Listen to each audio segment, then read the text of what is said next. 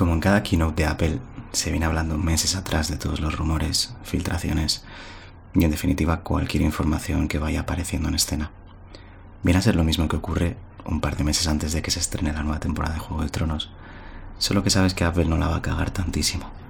De hecho, creo que en líneas generales fue una keynote bastante satisfactoria donde Apple se encargó de presentar los nuevos sistemas operativos. Y aunque no estaba previsto que se presentase ningún producto, nos mostraron un pequeño adelanto del nuevo Mac Pro. Fue una conferencia repleta de novedades, de buenas noticias para los usuarios, donde hubo un claro protagonista, el iPad. Y es que desde que Apple presentó el iPad, eh, no dejaba de ser un iPhone con la pantalla más grande. Últimamente, pues los últimos años, permitía que conectases un teclado, que utilizases un pen. Eh, creo que le faltaba dar un paso, un pasito más, para acercarse a lo que pretendía ser el sustituto de un ordenador. Y creo que con el lanzamiento de estos nuevos sistemas operativos lo han conseguido.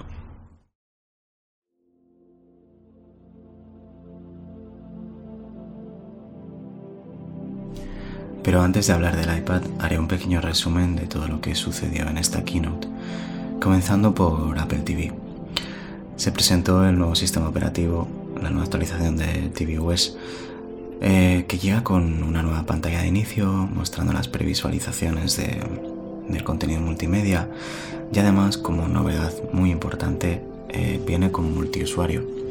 Así que cada miembro de la familia podrá tener su propia sesión en la que tendrá sus recomendaciones personalizadas, sus vistos recientemente y todo esto se aplicará también a Apple Music, con lo cual tendremos nuestras listas personales, recomendaciones y demás. Otra de las novedades importantes que llega con esta actualización es la compatibilidad eh, con los mandos de Xbox y PS4, por lo que podremos jugar a todos los juegos que tengamos actualmente y en un futuro a los que llegarán con la suscripción de Apple Arcade. Así no tendremos que utilizar un mando extra ni tener que comprarlo. La buena noticia es que además de la compatibilidad con Apple TV, podremos utilizarlos en iPhone, iPad y Mac.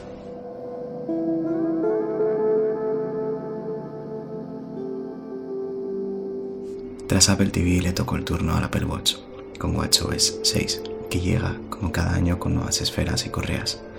Tendremos también tres aplicaciones nativas nuevas que serán Audiobooks, grabadora de voz y calculadora, con la que podremos hacer operaciones automáticas para calcular porcentajes o calcular propinas entre amigos, lo que anteriormente hacíamos con Workflow y después con atajos.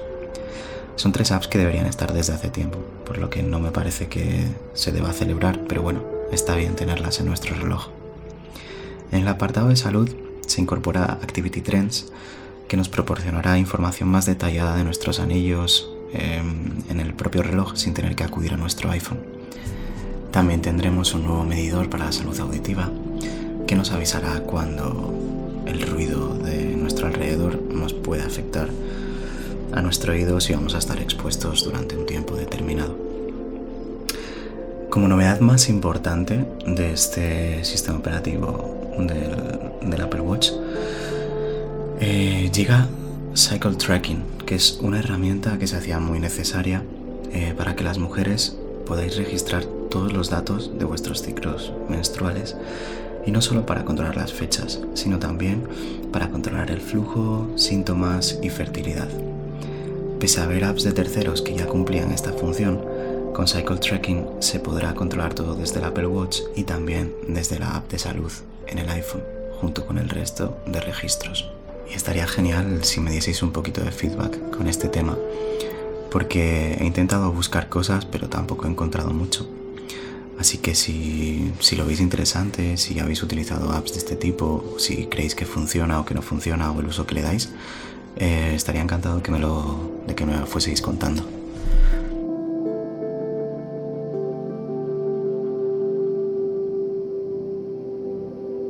Pues bien, Después de WatchOS 6 llegó uno de los platos fuertes que fue iOS 13. Rápidamente, para no pararme mucho en esto, en temas de procesador y optimización de recursos, tendremos un Face ID un 30% más rápido, descargas de apps 50% más pequeñas, actualizaciones de apps 60% más pequeñas y abrir cada app será hasta dos veces más rápido. Pero bueno, el gran anuncio de iOS 13, o al menos para mí, no sé, no sé para vosotros, fue el modo oscuro. Algo que se venía pidiendo desde hace mucho. Yo lo llevo probando unos días y es espectacular. Se ve brutal. En apps como música o mensajes se ve súper bonito. En cuanto al resto de novedades de, de, iOS 13, pues tendremos la función swipe en el teclado, tendremos sugerencias de contactos para compartir archivos, letras de las canciones en tiempo real en Apple Music, tendremos vista de galería en la aplicación de notas, podremos cambiar el tamaño de letra en Safari, se podrán adjuntar fotos o etiquetar personas en recordatorios, que esto lo veo muy útil para el trabajo si utilizáis apps como, como puede ser Slack, por ejemplo. Em, hay una novedad muy interesante que es el nuevo sistema para iniciar sesión con Apple.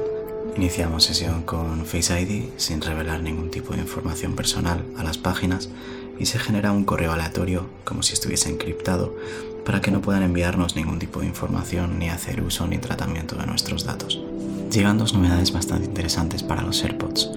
Una es el compartir audio, que nos permitirá pues, ver una película o escuchar música compartiendo nuestro audio con otro par de AirPods. Y em, la otra novedad eh, es que Siri, cuando nos llegue un mensaje, nos va a leer ese mensaje y vamos a poder contestar en tiempo real para que ella lo envíe. Esto no solo será compatible con la app de iMessage, sino que también será compatible con todas las aplicaciones de mensajería de terceros como WhatsApp o Telegram. En las apps de cámara y fotos se plantean cosas muy útiles, eh, no solo eh, por la interfaz que llegará con nuevos modos de vista en galería, sino en su uso, pues podremos acercar o alejar las luces en el modo retrato, podremos editar detalladamente desde la propia app como si fuese un Lightroom y podremos por primera vez tener un editor de vídeo que parece bastante potente por lo que puedo probar y además permitirá rotar los vídeos. Por último, eh, dos cosas. Tendremos sugerencias automatizadas en atajos y dos cuentas de iCloud separadas por si queremos utilizar una para el trabajo y otra para uso personal. Hasta aquí iOS 13 o por lo menos lo que considero más importante de iOS 13. Ahora vamos a centrarnos en iPad. Y es que como os decía antes, Apple presentó un nuevo sistema operativo propio del iPad que se llama iPad OS. Y personalmente es algo que llevaba esperando mucho tiempo.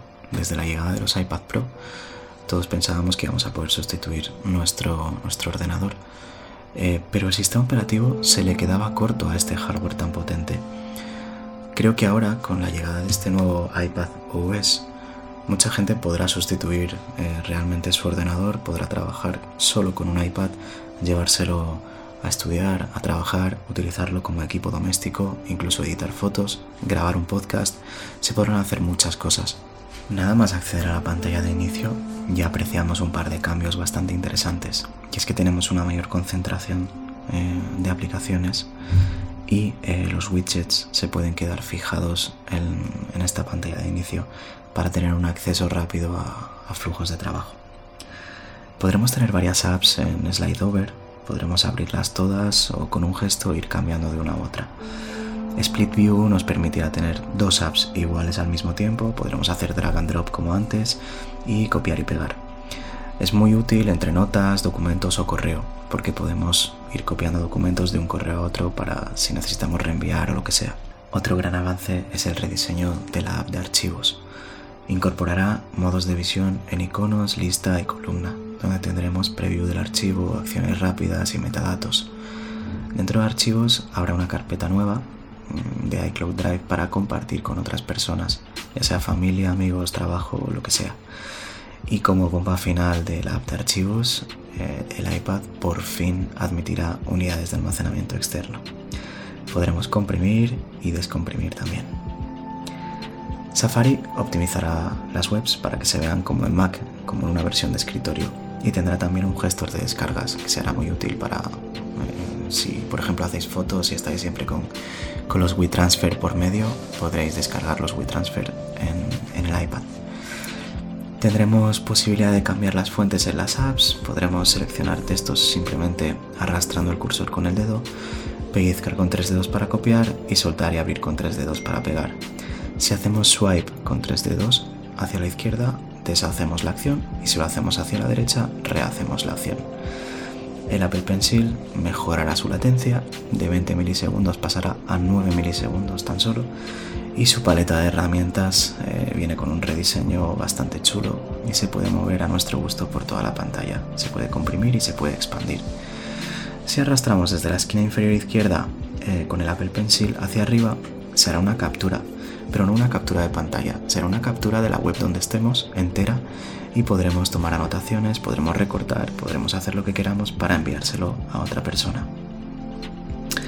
También podremos pellizcar el teclado con dos dedos para comprimirlo y moverlo a nuestro gusto, para escribir solo con un dedo mientras sujetamos el iPad que se hace muy útil o hacer swipe.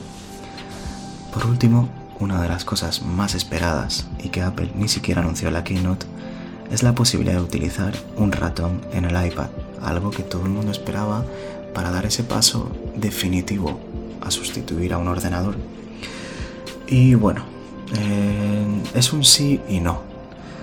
Eh, se puede utilizar gracias a una función de accesibilidad que genera un cursor en la pantalla. Ahora, es un cursor em, que no es nada estilizado, es muy grande, por momentos parece que estamos jugando al Quake 2. A mí me, ha hecho bastante gracia, pero bueno, em, no deja de ser una función interesante para el iPad y se puede utilizar el ratón. La pregunta es, ¿Puede sustituir el iPad a un ordenador? Yo ahora mismo, después de probar el nuevo sistema operativo, os digo que sí. Pero bueno, necesitamos saber qué vamos a hacer y saber qué dispositivo tenemos entre las manos. Si eres estudiante, pues eh, te lo recomiendo muchísimo. No solo por todas las posibilidades que te ofrece también para tu ocio, sino porque es uno de los dispositivos más ligeros que hay ahora mismo en el mercado entonces, bueno, pues creo que sí sustituiría un ordenador en ese caso. Si editas fotos, si editas vídeo, eh, bueno, pues con un iPad Pro sí podrías hacerlo. Eh, podrías llegar a editar vídeo 4K con apps como LumaFusion o con Adobe Rush, pero por mucho que el hardware te permita hacerlo, no quiere decir que sea la función para la que está diseñado el iPad Pro. Así que bueno, si, realmente os interesa lo que podéis hacer con un iPad eh, o estáis pensando en, adquirir uno, eh, comentádmelo y hago un episodio solo de iPad hablando al detalle de, todo, de mi experiencia con él, de cómo trabajo, de cómo hago todo con este dispositivo. Pero vamos a seguir con, el resto de la keynote que, que nos falta algo muy importante y es el nuevo Mac OS Catalina que al hilo de lo que venimos hablando con iPad presenta una novedad muy muy muy interesante para, para combinar ambos dispositivos, el Mac y el iPad. Y es la aplicación de Sidecar, con la que podremos utilizar nuestro iPad como un segundo monitor, podremos utilizarlo como una touch bar y no solo eso, sino que en aplicaciones como Photoshop o como Illustrator podremos utilizar nuestro iPad como una tableta gráfica. Y sí, podemos utilizar nuestro Apple Pencil.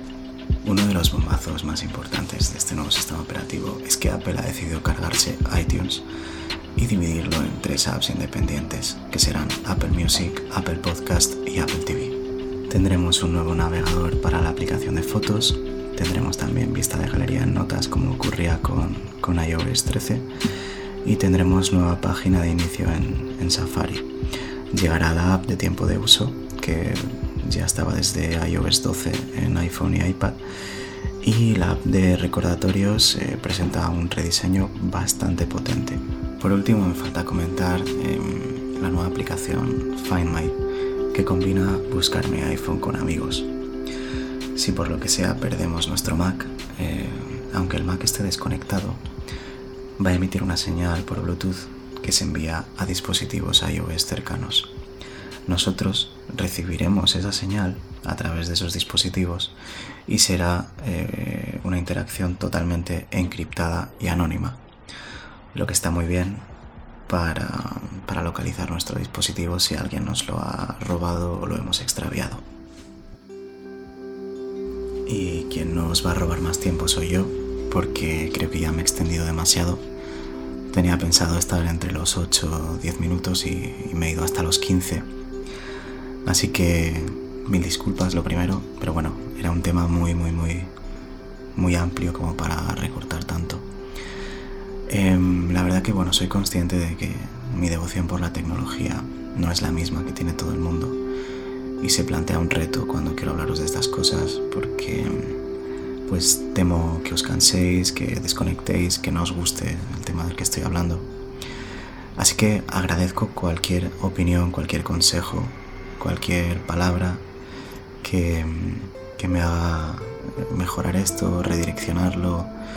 Eh, proponedme temas, vamos a hablar de todo un poquito. Este ha sido mi segundo paseo por el mundo del podcast y la verdad que me he divertido mucho. Espero que vosotros también y sin más, me despido. Un abrazo y hasta pronto.